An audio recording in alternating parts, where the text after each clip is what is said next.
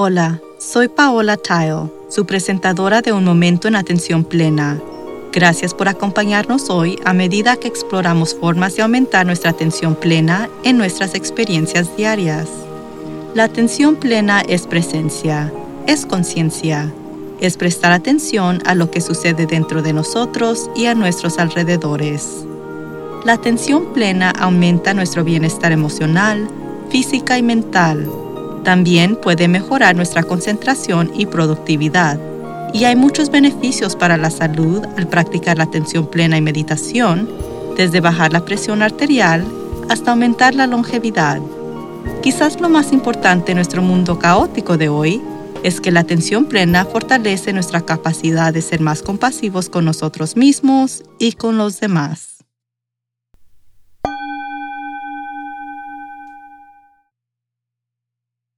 Últimamente el tema del éxito ha estado surgiendo mucho y es extrañamente un tema emotivo para mí mientras doy los toques finales a mi nuevo libro. ¿Será exitoso? Este podcast es descrito como exitoso, pero ¿qué significa realmente eso? Me ganó la vida cómodamente, pero estoy muy lejos de ser rica. ¿Eso es exitoso o fracaso? Mi invitada la semana pasada, Paola Connect habló sobre cómo somos influenciados por el concepto de otros de éxito en lugar de definir nuestra propia versión de éxito para nosotros mismos.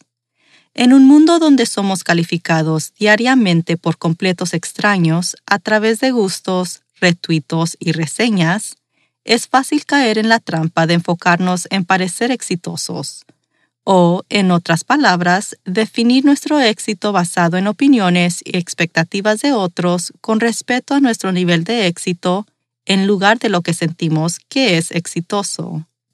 Creo que muchas personas están considerando temas similares a la continua gran resignición de trabajos que sigue en este año. Así que no creo que sea la única que cuestione qué significa el éxito.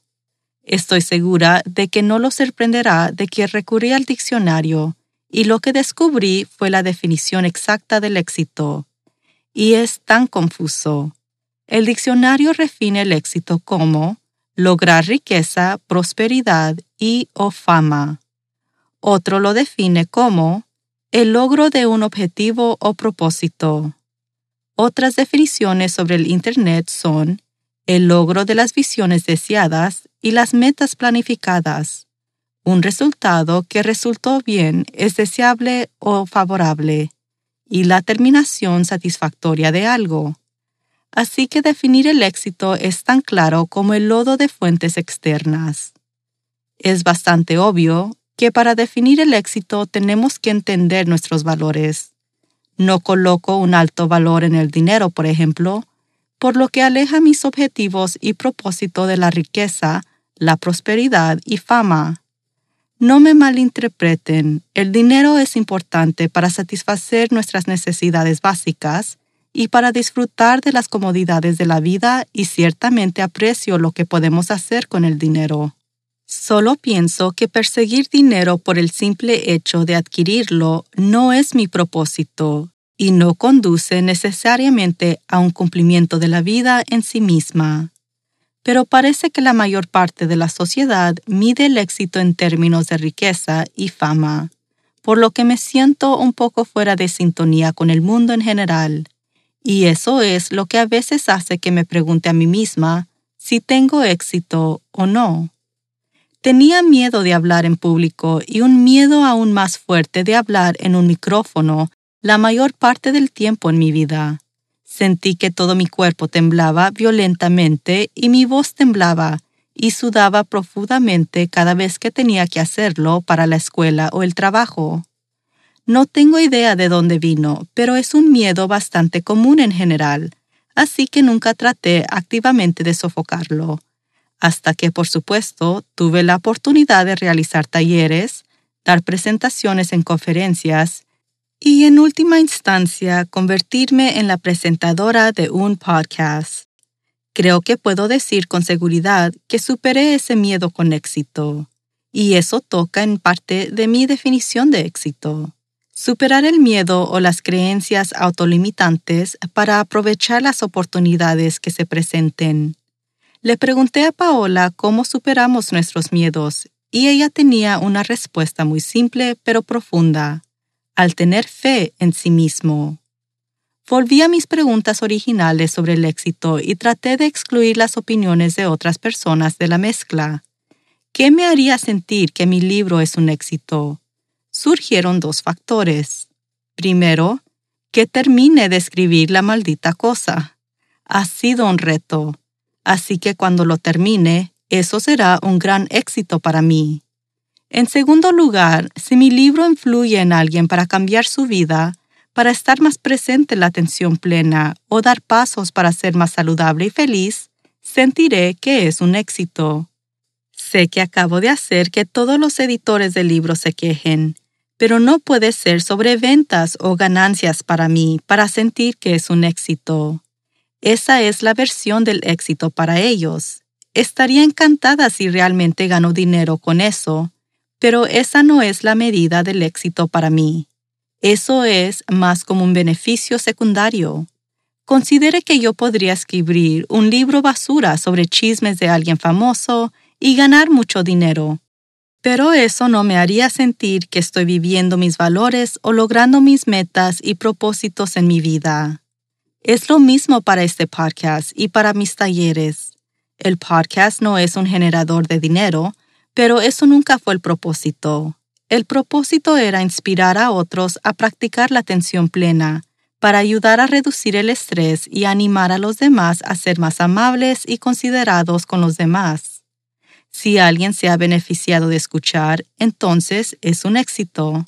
Siempre he sentido que si incluso una persona cambia su vida después de uno de mis talleres, ese taller fue un éxito.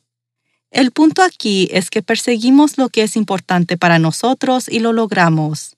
Entonces somos exitosos. Si adquirimos riqueza, prosperidad y fama en el proceso, genial si es que quiere esas cosas. Pero esos son logros vacíos y la forma en que los adquirimos es a través de gastar nuestras vidas haciendo algo sin propósito o significado. Esa es una forma bastante inconsciente de vivir. Así fue como se creó el nombre de mi empresa. Todos los que conocía, incluyéndome a mí, durante mucho tiempo vivía para trabajar, tratando de ganar mucho dinero, tratando de conseguir el coche, la casa o el viaje más grande y lujoso, o cuenta de jubilación, siendo miserable todos los días. Pero en un momento me di cuenta de que ya no quería vivir para trabajar, sino que quería trabajar para vivir, y aunque había mucho miedo, tenía fe en mis valores y los seguí como mi guía principal. Creo que eso es parte de lo que está alimentando la gran resignición. Después de tener dos años para pensar sobre la precariedad de la vida, mucha gente se fijó bien en cómo está pasando la mayoría de ella. He hablado con bastantes personas que se dieron cuenta de que pensaban que estaban trabajando tan duro para hacerse ricos pero de hecho estaban poniendo todo ese esfuerzo para hacer a otra persona más rica, ya sea un jefe o alguien más arriba.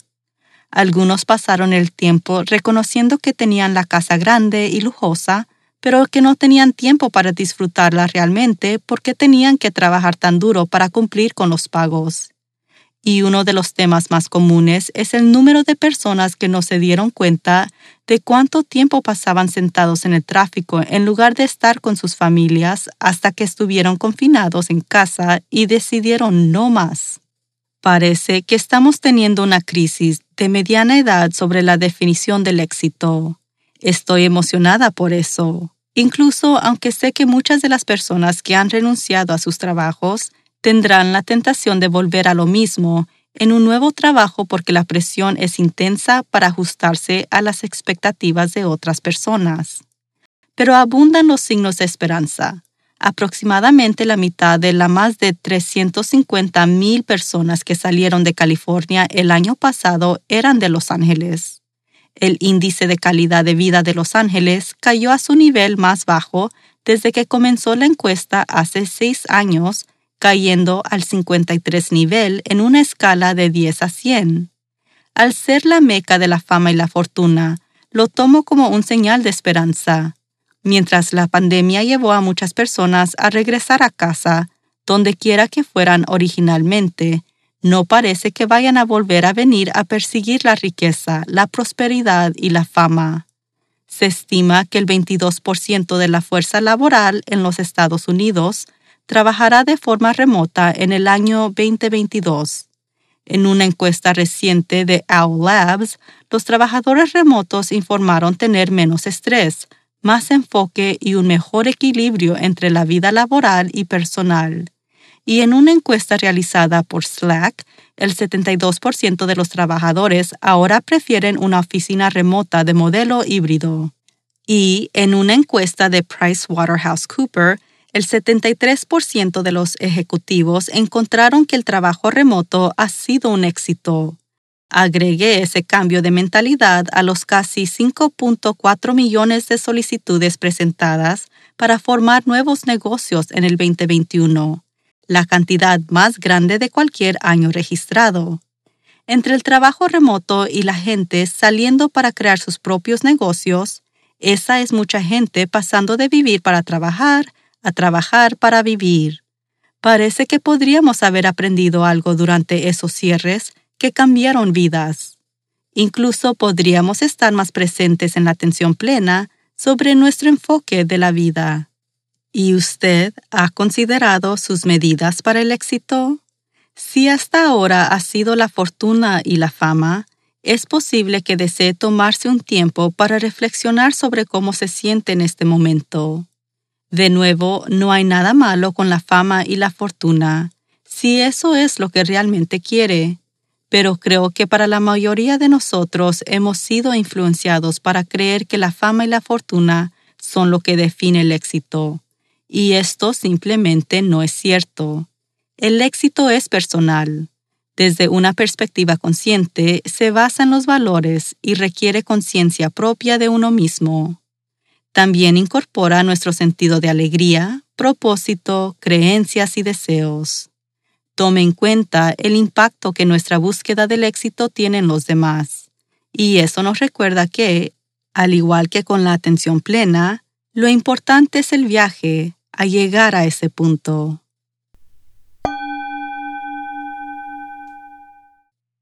Hasta la próxima vez. Lo animo a que medite cada día y permanezca presente en la atención plena en todas sus actividades diarias. Simplemente lleve su conciencia total al momento presente para desarrollar sus habilidades de atención plena, prestando atención a cada detalle de lo que está haciendo desde lavar los platos hasta las tareas laborales y hasta dar un paseo en pie. Su mente divagará y eso es normal. Cada vez que se da cuenta de que está vagando, eso es atención plena. Considere lo maravilloso que podría ser el mundo si todos estuviéramos presentes en la atención plena. Usted puede ayudar a que eso suceda. Todo comienza con un momento presente en la atención plena. Y por favor suscríbase a Un Momento en Atención Plena con Teresa McKee y favor de calificar este podcast para que otros puedan encontrarnos. Y síganos en las redes sociales en arroba a Mindful Moment Podcast. Visite nuestro sitio web amindfulmoment.com para acceder a todos los podcasts y entrevistas. Un Momento en Atención Plena está escrita por Teresa McKee. La versión en inglés es presentada por Teresa McKee y la versión en español es traducida y presentada por Paola Tile. La música del comienzo es Retreat de Jason Farnham. La música del final es Morning Stroll de Josh Kirsch Media Right Productions. Gracias por sintonizar. Este podcast es producido por Work to Live Productions.